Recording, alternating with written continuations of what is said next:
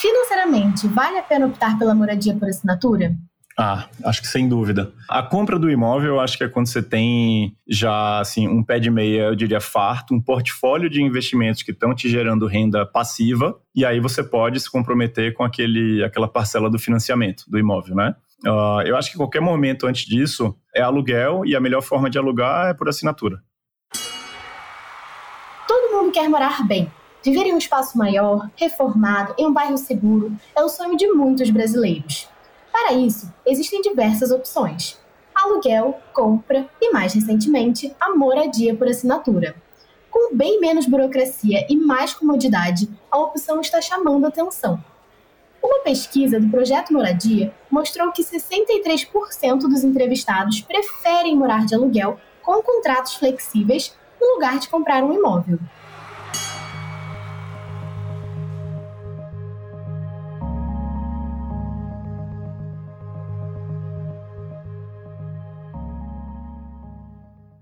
Olá, meu nome é Maria Silvia Vieira, eu sou estrategista de conteúdo aqui na Vindi e anfitriando dentro do ringue.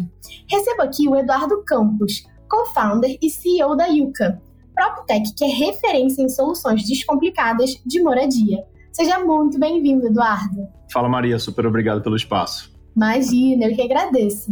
Antes de darmos o start nessa conversa, aproveita para seguir o Dentro do Ringue no seu play de podcasts favorito.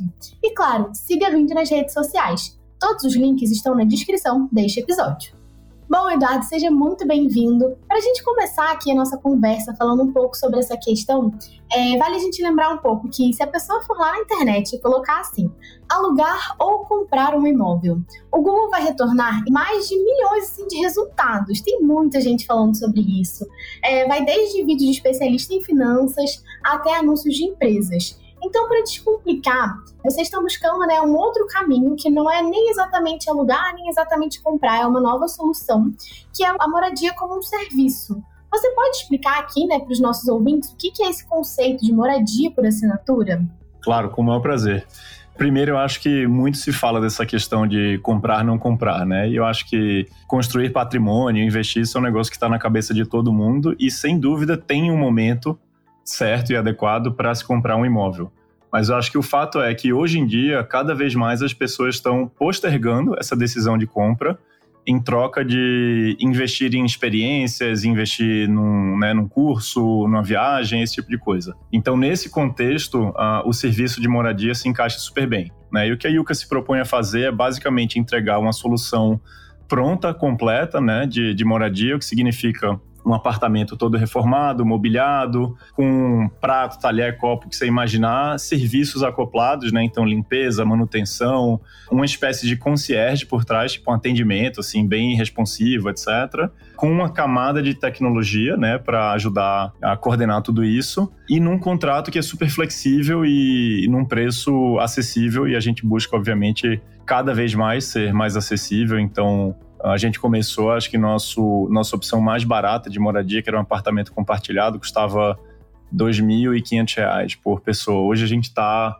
nossas unidades mais baratas estão aí na faixa de 1.750. Então a gente tem ah, avançado bem na questão de acessibilidade, que é um pilar do, do nosso negócio. Mas de forma resumida é isso, assim, é entregar uma solução completa por um custo acessível e em termos bem flexíveis. Interessante. E aí, até para entender um pouco melhor, né, você falou que existem momentos para cada coisa. Então, vai ter um momento da pessoa comprar um imóvel, investir no patrimônio, vai ter um momento dela optar pela moradia por assinatura. E aí, eu acho que isso também tem muito a ver com, enfim, né, a gente pensar aí, talvez no público mais jovem, que está indo para uma outra cidade, principalmente falando aqui em São Paulo, né? Muita gente vem para São Paulo para estudar, para trabalhar. Quando a gente fala, né, de co-living, vocês veem que o público é mais jovem ou não? Isso é uma verdade ou não é uma verdade? Como que é o perfil assim que vocês estão atendendo aqui? Sim, sem dúvida tem essa questão etária, né? Para o recém-formado, começo de carreira, etc., quando a renda ainda é limitada, eu acho que assim, gastar pouco talvez seja o principal driver ali da, da decisão de onde morar e aí se vai compartilhar ou não. Porém, a gente vê que no Coliving também tem algumas personas, por assim dizer, que gostam, assim, eventualmente alguém que se divorciou recentemente, sabe o que está fazendo uma transição de carreira e quer conhecer gente nova. Esse perfil já nos procurou no passado para morar no Yucca. Mas hoje em dia, assim, desde um ano mais ou menos para cá, a gente tem crescido o nosso portfólio de apartamento muito mais nas unidades individuais, né, que é o apartamento estúdio, de um quarto, eventualmente até dois quartos, do que no próprio compartilhado, né? Então hoje Uh, é mais ou menos 50-50 da nossa base entre apartamento compartilhado e apartamento individual. E aí você acaba pegando pessoas em fases diferentes da vida, né? Assim, o que eu comentei, recém-formado, até já um passo um pouco mais para frente, assim, você teve a primeira ou a segunda promoção, já tem um pouco mais de renda, quer seu espaço próprio, eventualmente está começando um relacionamento, né? Quer, vai ter filho, quer um segundo quarto e por aí vai. É, até aqui em São Paulo, né, bem comum essa coisa do estúdio, principalmente agora que a gente tem aí, né, o home office, mudou um pouco o perfil das pessoas com a casa, mas antes era muito assim, ah, eu quero um espaço que eu vou lá só para dormir e depois eu vou pro meu trabalho, aí eu vou pra academia, eu vou estudar, vou fazer um monte de coisa na rua, e no final das contas era um espaço só pra pessoa dormir, é, fazer uma comida rápida, era muito mais outro tipo de perfil, né? E aí até você falou sobre ser 50%, tanto co-living quanto apartamento individual. Quando a gente fala do co-living, é uma dúvida que eu acho que, enfim, acredito que nossos ouvintes estejam pensando agora, é como que vocês fazem esse match, assim, né? De valores, hábitos, histórico das pessoas, é, enfim, acho que quando a gente é jovem, né, tem aquela coisa assim da república, você é jovem, você tá lá, tipo, putz, vamos, vamos ver o que, que vai dar. Quando você procura uma empresa que usa tecnologia para fazer esse match, acho que a expectativa até é um pouco maior. Tipo, putz, vai ser alguém muito legal, muito gente boa. Como que vocês fazem esse match? Como que vocês resolvem problemas, assim, se rolar algum problema entre os moradores? Quais são as opções? Quando a gente estava começando a Yuka, esse era um dos pontos que ficava ali como um ponto de interrogação e até trazia uma certa, vamos dizer assim, insegurança em nós mesmos, né? Uh, mas tem se provado um negócio bem menos complexo do que a gente imaginava, por alguns motivos. Um é muita gente já morou previamente em apartamento ou casa compartilhada na época de faculdade, etc. Então já vem com uma série ali, vamos dizer, de melhores práticas, né, do que, que funciona e não funciona. Muitos grupos já chegam até a Yuka formados, né? Então, assim, dois, três, quatro amigos ou amigas que estão procurando o primeiro lugar para morar e alugam juntos. Uh, e no mais, assim, acho que tem sido, como eu falei, uma, uma surpresa. Assim, as pessoas conseguem autogerenciar se a Yuka der um mínimo de direcionamento, né? Então, assim, a gente não é, vamos dizer, árbitro uh, de eventuais problemas ou discussões dentro do, do apartamento. A gente falou, a gente quer construir uma comunidade, são esses valores aqui, sabe? A gente respeita a diversidade, inclusão, isso é um negócio super importante pra gente. Cada um tem que ser do seu jeito mesmo e a gente tem que saber conviver com isso. E daí para frente vai, assim, tem fluído super bem e já são dois anos e meio de empresa, então acho que tá funcionando. Olha, se eu puder até contar um spoiler, eu já, já vivi, né, um pouco nesse mundo, assim, de dividir apartamento, eu já dividi apartamento com seis meninas. Então, era bem desafiador, assim, as pessoas acabam tendo cabeças diferentes, mas é, é um pouco disso também, quando você tá numa cidade nova e você precisa viver ali, fala assim, não, a gente vai dar um jeito, vamos dar aqui, mesmo que, tipo, ah, tudo bem, às vezes uhum. não vamos aproximar tanto daquela pessoa, mas a gente vai dar nosso jeito de conviver nesse espaço, né? E uma coisa que a gente vê também, assim, é os grupos um pouco menores, assim, até cinco pessoas tendem a funcionar um pouco melhor, sabe? Então, hoje, a, a maioria dos apartamentos a gente busca fazer de quatro ou no máximo cinco pessoas, porque a gestão fica um pouco mais fácil, o uso do, das áreas comuns, né, de cozinha, sala, etc., fica um pouco mais organizada. Então a gente já teve alguns apartamentos maiores no, no passado, mas hoje em dia esse número aí, 3, 4, 5. A experiência vai mostrando, né, qual o caminho que é o melhor para isso funcionar. E daí até falando um pouco, né, do, do co-living em si, seria interessante a gente, até a gente explicar um pouco para as pessoas como que é essa diferença, né?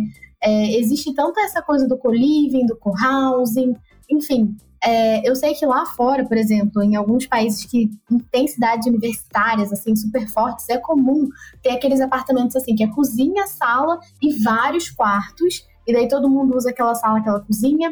Ou, enfim, vocês fazem até um pouco diferente, né? Que é realmente um apartamento, aí cada um às vezes tem seu quarto, e aí os espaços comuns são mais compartilhados. Como que funciona isso na prática? Como que é para quem está vivendo essa experiência mesmo aqui com vocês? Bacana. É, esse, esse tipo de, de apartamento é, ou de moradia que você descreveu, ele é super comum na moradia estudantil, né? E isso é um negócio que é super comum lá fora, nos Estados Unidos principalmente, mas também na Europa. Mas aqui no Brasil ainda está começando. Assim, ainda são poucos empreendimentos que foram projetados e construídos do zero para esse tipo de operação, né? E, e a Yuka não atua nesse segmento. Uh, então a gente não tem tanta experiência para falar assim, né, de causa própria. Mas eu acho super interessante o conceito assim de você tirar aqueles pedaços do apartamento que são pouco utilizados por cada pessoa individualmente no dia a dia e colocar elas numa área comum. Né? Então, a gente já pensou e já olhou para alguns projetos que tem apartamentos que não tem cozinha, mas todo andar do prédio tem uma cozinha comum para todo mundo. Né? Então, eu acho que pode ser muito mais acessível, né? Se você está alugando menos metro quadrado e o metro quadrado que você está de fato alugando e pagando por, é, vamos dizer, inteiramente seu e o que você usa esporadicamente, que é a cozinha, eventualmente um salão que tem televisão, salão de festas, etc. Isso fica como área comum mesmo. Então a gente acredita bastante nisso aí. Tem uma diferença que eu acho que até os apartamentos da Yuka têm um pouco mais de cara de casa mesmo, né? Que daí realmente comporta essas diversas personalidades, esses momentos de vida, até que você comentou, ah, uma pessoa divorciada, uma pessoa que está vindo de outra cidade, alguém que está vindo para estudar, alguém que já trabalha, acaba sendo um pouco diferente, né, esse perfil. Sim, quando a gente começou a Yuka, já tinham algumas empresas que de alguma forma eram referências no, no mercado, né, de PropTech, etc. E na nossa visão são empresas que atuam mais na camada, vamos dizer assim, de software puro. Né? E a gente queria trazer essa questão de pensar na moradia em si, né? não só na transação do aluguel, por exemplo, ou de compra e venda, mas na moradia. Então, com isso, a gente decidiu investir bastante, não só nessa linguagem né, de design, de arquitetura, que eu acho que está super presente no, no nosso portfólio, Uh, mas também na reforma, assim, de ir num nível de detalhe, talvez assim, um pouco além do que o próprio mercado esperaria, né, de um apartamento de custo acessível, etc. Então, eu acho que hoje é algo que, de alguma forma, assim, define um pouco da personalidade da nossa marca e a gente pretende continuar sempre é, investindo naquilo que realmente importa, né? Que eu acho que é a cama onde a gente dorme, o chuveiro onde a gente toma um banho, assim, ser um chuveiro de pressão, a gás, é super legal. Uh, e essa área comum, que também é o ponto central, né, o ponto focal ali de, de convivência do apartamento. Sucesso. E aí você falando aqui, né, pensando agora em tendência, toda essa parte que você falou de reforma, de cuidado mesmo com o espaço que a gente vive, é uma das coisas que está super em alta e foi até uma tendência apontada aqui pelo Pinterest, é, foi a questão da natureza em casa. Eles tiveram um aumento né, de 175% das buscas por jardim escada. Então, enfim, com essa questão da, da pandemia, as pessoas estão querendo cuidar mais do espaço que elas moram, estão querendo trazer um pouco da natureza para dentro da própria casa. E aí, lá no site da Yuka, eu vi que vocês explicam que as pessoas podem personalizar os seus quartos conforme seu estilo, seu gosto pessoal. Como que vocês lidam com esses desejos assim de personalização dos moradores? A gente tenta atender hoje dentro da medida do possível e é algo que a gente está trabalhando aqui para produtizar, né, para incorporar isso aí desde o momento da contratação. Então, se você tem uma vontade específica de algo que você quer ou não quer ter dentro do apartamento, quer adicionar algum objeto, sabe? Eventualmente, assim, até alugar alguma peça que você não possua, mas que você gostaria de ter por um tempo, ah, a gente gostaria de proporcionar isso.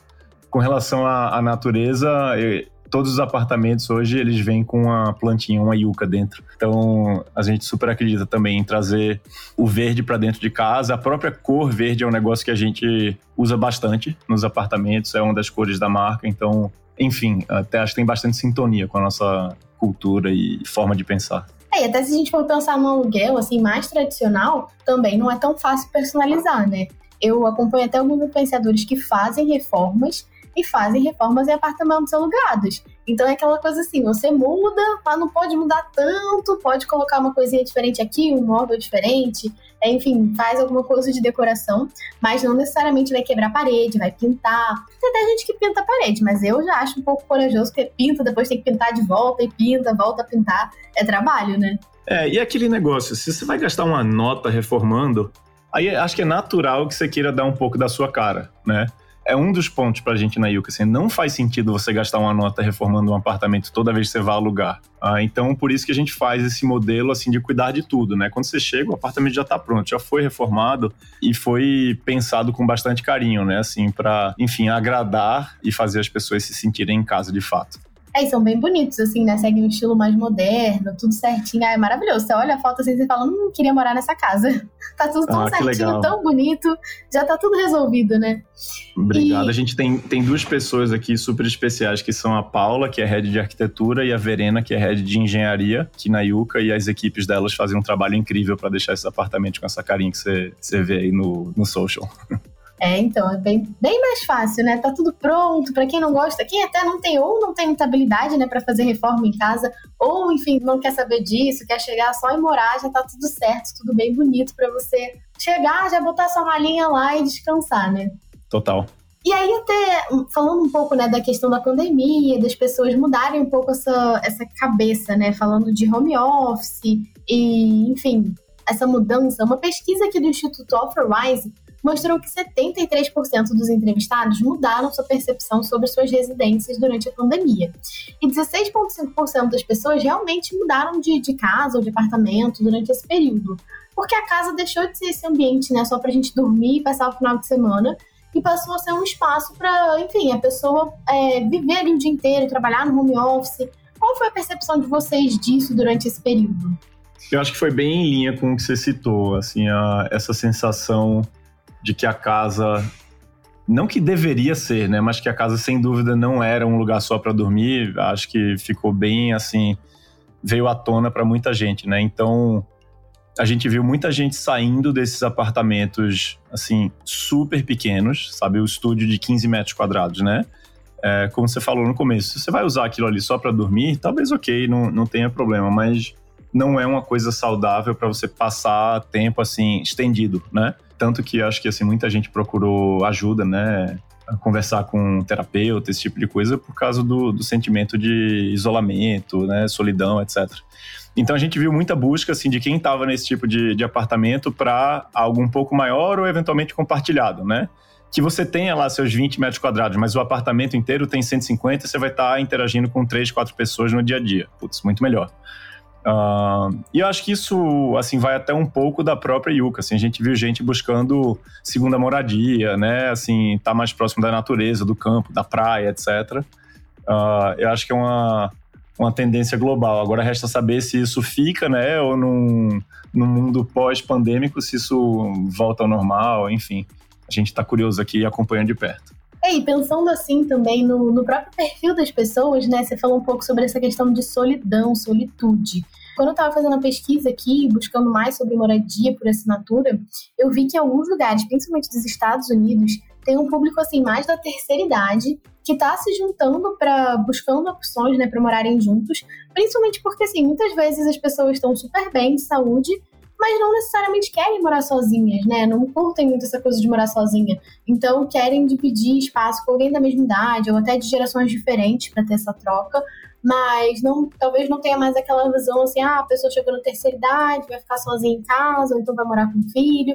Talvez não seja mais o que as pessoas esperam para o futuro, né? Vocês já tiveram algum caso assim de pessoas mais da terceira idade que buscaram a Yuka? Como que é esse perfil aí para vocês? Até hoje ainda não, é, mas a gente assim super acredita nesse negócio de comunidade por interesse, momento de vida e afinidade, né? Eu acho que a experiência acaba sendo ainda mais rica e, e valiosa quando você tem interesses em comum num, numa rede. Então, assim, a gente sempre tenta explorar isso. Você perguntou também do matching, né? A gente tem um questionáriozinho, tenta juntar as pessoas baseado nesse tipo de afinidade, se tem pet, se gosta de pet, se é uma pessoa super organizada, se é mais bagunceira, se gosta de, sabe, sair à noite fazer balada, se é mais quietinha, estudiosa ou afins. Então, eu acho que à medida que a gente vai expandindo o portfólio, pensando no futuro, a gente sempre vai estar tá ligado a isso aí. Se tiver uma oportunidade bacana num, num outro grupo etário, quem sabe? Vocês pensam também em expandir assim para outros tipos de imóveis que não sejam só apartamentos? Como que é isso para vocês? A gente tem no portfólio casa, não é a maioria, né? Assim, a grande maioria dos imóveis são apartamentos. A gente está super aberto a trabalhar com casa. Aí tem um pouco de uma questão assim de, de oferta de imóvel, né? Assim, São Paulo é uma cidade super verticalizada, então, sabe, 90 ou mais até por cento do que a gente olha como oportunidade de aquisição no dia a dia é apartamento, sabe? Mas casa funciona também. É verdade, se você for olhar aqui em São Paulo, sobe muito prédio todo o tempo, né? É bastante comum. E falando até de subir prédio e, e, dessa questão mais assim de incorporadora, como que funciona toda essa questão de obra, é, vocês da Yuka se definem né, como uma startup brasileira especializada em solução descomplicada para moradia. E isso também quer dizer que além dos serviços de colívio e moradia por assinatura, vocês têm toda uma área voltada para o mercado financeiro. E aí, inclusive, vocês têm um fundo de investimento imobiliário que é o IUF 11. Como que funciona esse outro lado da moeda? Qual, quais que são os objetivos de vocês desse outro lado? Essa é uma parte do, do nosso negócio que é tão importante quanto a própria operação dos apartamentos, né? Então, é mais ou menos aí que as coisas começam, assim, é na estruturação desses produtos de moradia como um investimento financeiro para o investidor do, do mercado de capitais, né? Às vezes o institucional, né, o grande fundo de investimento, ou às vezes mesmo uma pessoa física que tem ali um, um pé de meia que quer investir no mercado imobiliário. Então, o fundo imobiliário da Yuka, ele principalmente existe para fazer esses investimentos, né, fazer as aquisições dos imóveis que a gente opera, mas ele também pode, algo que a gente tem feito mais recentemente, é financiar empreendimentos, construções, né, reformas de, de apartamento uh, através de, de CRI, né, que é um instrumento de dívida aí para o incorporador que está ali na fase, vamos dizer, do meio para o final de uma incorporação, precisa de uma alavancagem extra para terminar o projeto, etc. Então, é um braço super importante do, do nosso negócio. Tem um time grande dedicado a isso aí. Uh, e até, assim, olhando para frente, próximos anos, é algo que a gente espera crescer bastante aqui, porque a gente vê que o mercado imobiliário assim ainda é muito carente de soluções mais flexíveis né, e alternativas de financiamento e, e desenvolvimento. É, e realmente é, você está falando um pouco de alavancar né, esse mercado. Não é muito barato você subir um prédio, né? Você tem uma ideia média assim de quanto que custa para subir um prédio do zero, assim? Essa é, um, é, uma boa pergunta, porque assim, quando a gente vai comprar imóveis aqui em São Paulo, assim, para que a gente consiga trazer para o usuário final esse aluguel super acessível, a gente precisa ser super disciplinado nos valores que a gente paga na aquisição desses imóveis, né? Então a gente está sempre acompanhando o que, que é o chamado custo de reposição, né? Que é quanto custaria para construir um imóvel novo naquele local. E a gente está sempre buscando comprar abaixo desse custo de reposição, né? Assim a gente consegue entregar um produto a um custo acessível e gerar um bom retorno financeiro para o investidor. Então, isso varia muito de bairro a bairro, de acordo com o preço de aquisição do terreno, né? Mão de obra e, e material na construção civil é um negócio que tem tido uma inflação muito pesada agora nos últimos dois anos, até pelos fatores que a gente citou anteriormente, né? Das pessoas investindo mais na, nas moradias e tem tido muito demanda por esse tipo de mão de obra, material, etc. Mas aqui em São Paulo, assim, pode variar de qualquer coisa entre 8 a 15 mil reais, assim, pra, por metro quadrado, né? Para subir um prédio. Então, é, não é barato, não. Isso é por metro quadrado, né? A gente vê aí que, que, que, não é fácil. E também considerando que aqui é São Paulo, né? Hoje vocês estão só aqui em São Paulo ou vocês já expandiram para outros lugares também? Hoje a gente está 100% focado aqui em São Paulo. Eu acho que de alguma forma, nesses dois anos e meio, a gente começou a, a criar uma posição de liderança, né?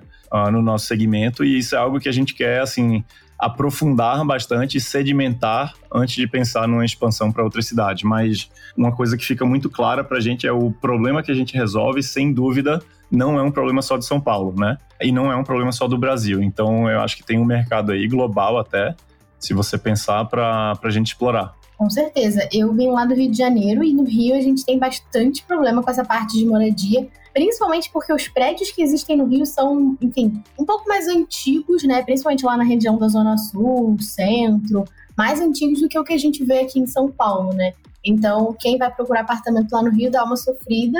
E aí, se quiser algum imóvel novo, acaba partindo para Barra, Recreio, que são os bairros mais novos, né, da cidade.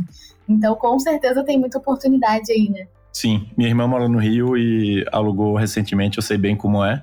Mas é isso, assim, é, não é uma experiência muito diferente, eu diria assim, da grande maioria das capitais aqui no Brasil, sabe? Recife, Fortaleza, assim também, Brasília, assim também. É verdade. E falando um pouco desse mercado de PropTech, né? Vocês é, já se definem como uma PropTech. Qual que é a diferença de você ser tradicional, você ser PropTech? Como que você vê a expansão desse mercado no Brasil?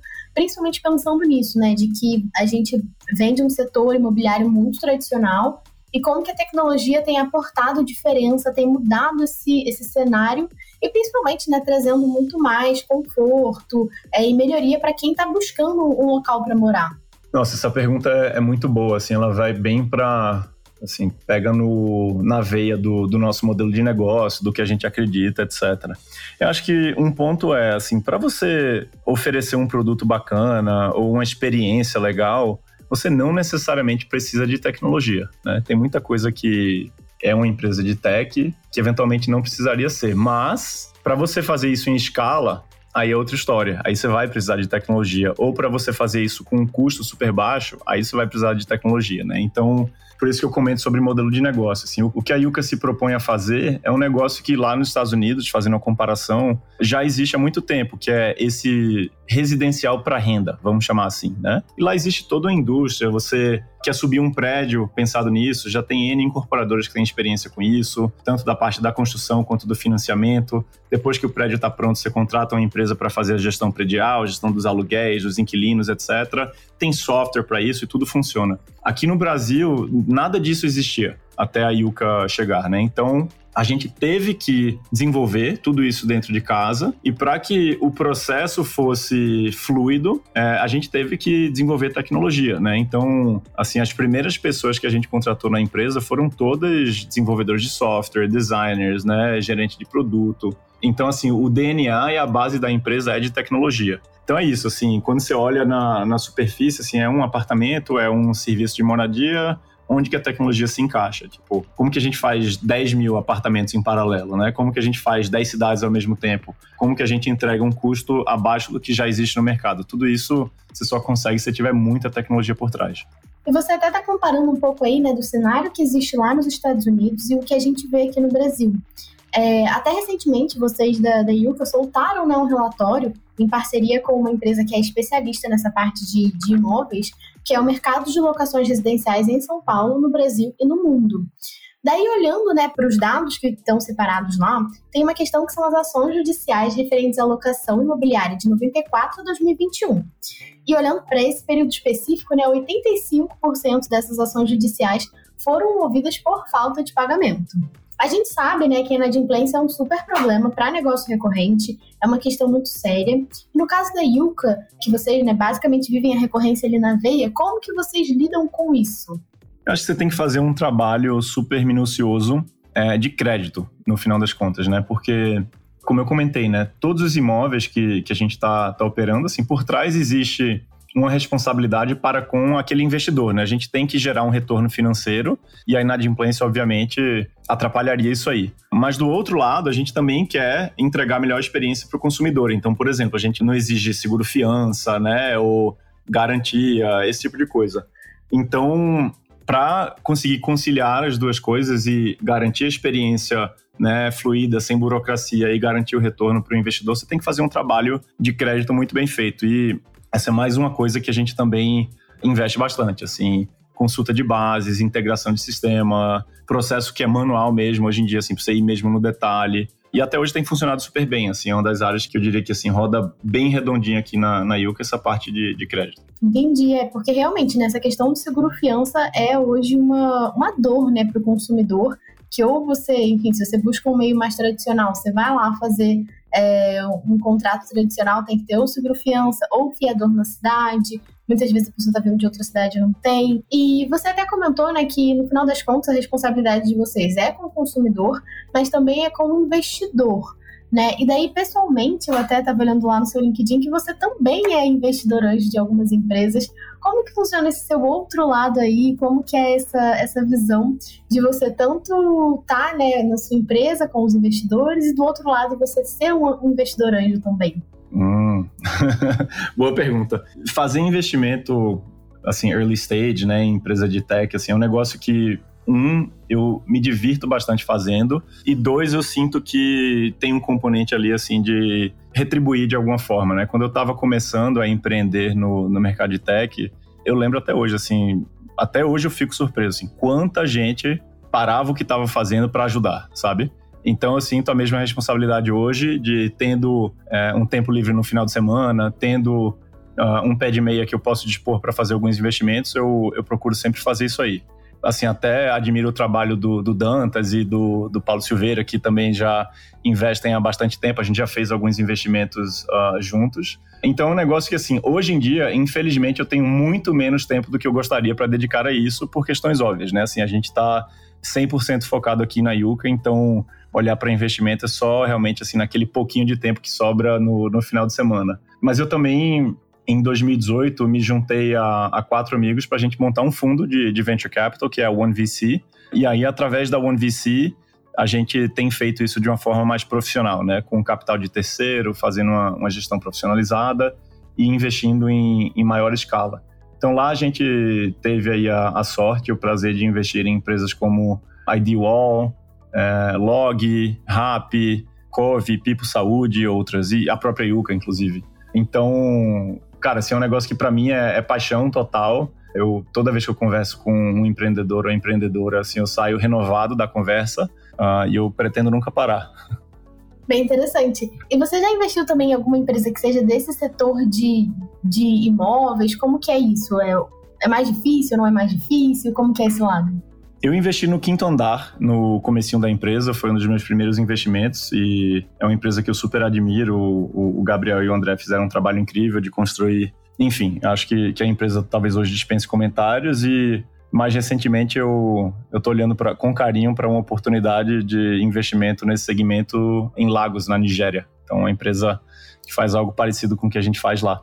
É, realmente existem oportunidades globais, né? Não é uma coisa que está só aqui no Brasil. A moradia por assinatura é algo que realmente pode ir muito além é, e crescer, né? Sim, sem dúvida. E, e tech é um negócio que eu acho que une muitas pessoas, assim, são comunidades bem próximas, assim. É engraçado, você, você entra numa, numa ligação com o empreendedor lá da, da empresa e Assim, o linguajar é parecido, as experiências são muito parecidas. Levantar capital é um desafio para todo mundo. Achar market fit para um produto é igual em qualquer lugar do mundo. É, então tem essa sensação também, assim, de putz, o cara é meu vizinho quase. É isso, né? O problema é parecido, mas quem já tem um pouco mais de experiência tem soluções que podem ajudar também, né? Exato. E aí, agora entrando aqui numa outra área que a gente tem aqui no Dentro do Ring, a gente tem um quadro que a ideia é trazer um pouco mais desse embate de, de ideias assim para a gente impulsionar negócios. Então eu vou trazer aqui alguns tópicos mais polêmicos e daí eu quero entender o seu ponto de vista bem rapidinho sobre eles, pode ser? Bora. Financeiramente, vale a pena optar pela moradia por assinatura? Ah, acho que sem dúvida. A compra do imóvel, eu acho que é quando você tem já assim um pé de meia, eu diria farto, um portfólio de investimentos que estão te gerando renda passiva, e aí você pode se comprometer com aquele, aquela parcela do financiamento do imóvel, né? Uh, eu acho que qualquer momento antes disso é aluguel e a melhor forma de alugar é por assinatura. Ótimo. Você acha que o brasileiro médio ainda é apegado a ter um imóvel próprio? Sim, é, eu acho que é um sonho uh, da grande maioria das pessoas. Muito se fala sobre o jovem não querer ter a, a casa própria. Eu acho que isso não é 100% justo, eu acho que é mais uma questão do quando, né? Então, na geração dos nossos pais, por exemplo, assim, era super importante, assim, primeira coisa, né, é casar e comprar uma casa. É, hoje eu acho que é mais assim, investir em você mesmo, né, viajar, ter experiências, conhecer gente, mais para frente você, você faz o investimento. Tem razão. Pensando agora no outro público, né, até um pouco diferente. Os nômades digitais fazem parte dessas pessoas que buscam a moradia por assinatura? Eles conseguem ter um contrato flexível de um mês, dois meses? Como que é? Sem dúvida. É, quando a gente começou a Yuka, o contrato mais curto que a gente oferecia era de seis meses. Hoje a gente já está oferecendo a partir de três meses e a gente tem vontade de flexibilizar ainda um pouco mais, de forma a atender, entre outros públicos, esse do, do nômade digital. E agora uma pergunta polêmica. Recentemente, o CEO da Airbnb, né, falou que ele só ia morar em casa do Airbnb, que ele ia ficar lá mudando toda, toda semana, todo mês, sei lá, cada hora ia morar num lugar do mundo. Você também mora num apartamento da Yuka? Hoje a Yuka, uh, infelizmente, ainda não oferece apartamento para o meu momento de vida, né? Eu sou casado e tenho três filhos, então se existisse um Yuka para mim, sem dúvida eu moraria lá. Uh, e eu brigo aqui internamente para que a gente tenha um apartamento desse tipo quanto antes. Então eu tô na fila de espera, por assim dizer, mas ainda não chegou. É um apartamento mais família, né? Isso, é. A gente ainda não tem uma, uma tipologia. E são três meninos, um de seis, um de quatro e um de um e meio. Então é uma casa bagunceira, precisa de espaço. é verdade. Então também, muito obrigada por você estar aqui com a gente no episódio de hoje. A conversa foi muito boa, tenho certeza que a gente vai, enfim, conseguir trazer bastante informação aí sobre a moradia por assinatura. Quem não mora ainda desse formato vai ficar curioso para experimentar.